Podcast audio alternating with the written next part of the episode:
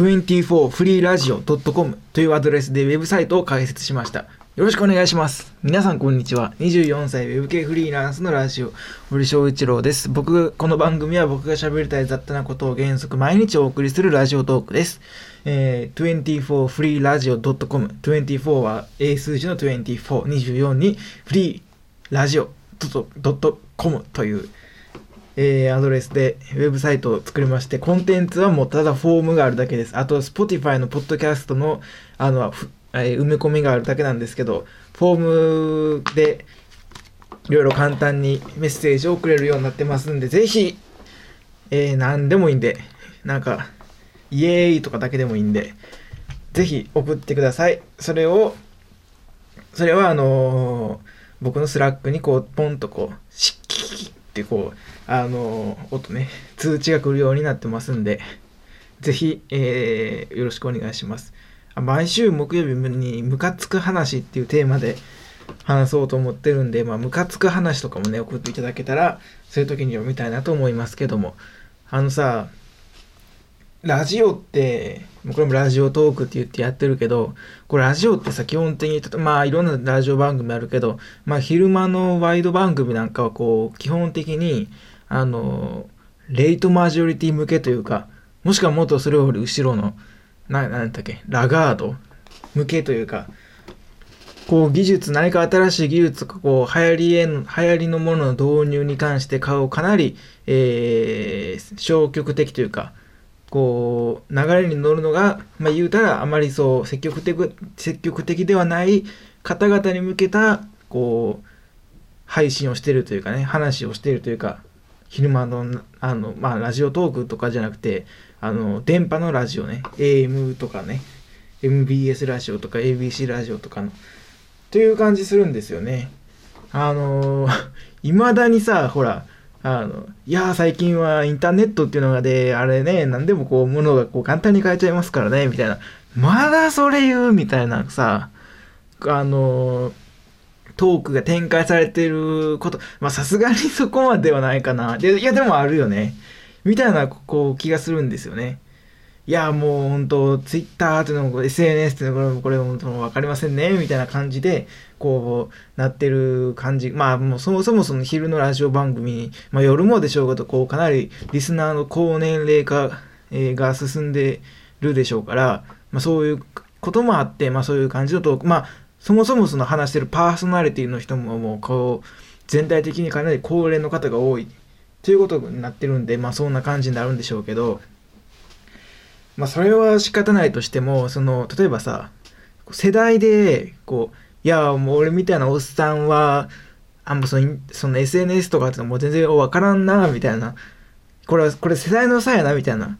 いや、あなたたち若者は、まあこう、こういう、こう、例えばこういう、ネットで SNS みたいなんで、こう、なんかこう、やりや、こ、と、何？あ、なんかこう、やり取りしたりするんでしょうけど、僕らみたいなおっさんはこれもわからんわ、そういうのは、みたいなことを言う人がここおると思うんですけど、いや、それは、世代は関係ないんじゃないですかと。あなた、それ、それは世代ではなくて、あなたが単にそういうものに対して、例えばこう、テクノロジー的なインターネットとか、まあそういう IT 的なものに関してあなたが個人として興味ないだけであって、世代でくくるという、となると、それはおかしな話になるというかね。まああなたと同じ、例えば50代の人やったとしたら、50代の人がそういう話をしてたとしたら、同じ50代でも、それもなんかこうインターネット、SNS、えー仮想通貨、まあなんか適当、ああの、オークションとか、そういうのを活用されてる方はたくさんいると思いますけれども、それを世代でくくるのではなくて、あなたが単に興味がないだけではないか。そういうことを言いたいね。僕はそういうことを強く言っていきたい。何でも世代でくくったらいいというものではものではない。という、あと、あんまりそういう流行りのものに、流行りのものってもんでもないけど、インターネットなんてさ、でもそう、なんか機械音痴とかっていうからさ、機械というものに関して関しては、やっぱりこう、興味があるかないかで、あのー何？その使い方の覚え、やっぱ、言うたらまあ、全く新しいもんではあるわけやから、その、あると思うんですよ、そういうことは。その、興味があるないで、覚えにすごい差が出るっていうのはでもさインターネット全然わからんっていう人はまあ知ってるんですけどあのラジオのパーソナリティやってる人で世代でくくってそういう風に言ってる人は、まあ、いるなってこう自分の中で今一人約1名頭浮かんでるんですけど、まあ、名前言わんとしてもやっぱそういうのってねあの世代ではない。だってさインターネットなんてものはあのだってあれでしょ僕が生まれる前ですけど Windows95 で、えー、インターネット元年みたいに言われたわけでしょ。それからもうあなたは20年以上経ってるわけですからそんなあなた今50やとして40後半50ぐらいとしたらもう30にはその新しいことをこう何か始めるってことことを全くやめてたんかと。そうではないでしょうと。あなたが単に興味がないだけで世代ではくくらないでくださいっていうふうに言いたいですね。そんな そんな、えー、ことはまあどうでもいいとしても あの、あれみたいですね。ニュースサイト、Google ニュースみたいなのをパラパラ見てたら、なんかクラッシュバンディクレーシングっていう、えー、ゲームの、えー、リメイクが出るらしいですね。何やったかな。タブで開いて、えー、クラッシュバンディクレーシングぶっ飛びニトロっていう名前で、あのね、クラッシュバンディクレーシング僕は、えー、そのオリジナルはプレイステーション、初代プレイステーションのゲームですけど、めちゃくちゃやったね。めっちゃ覚えてるわ。で、このクラッシュバンディクレーシングやってる時ぐらいにちょうどこのプレイステーションがすごい調子悪なって、なんかあの、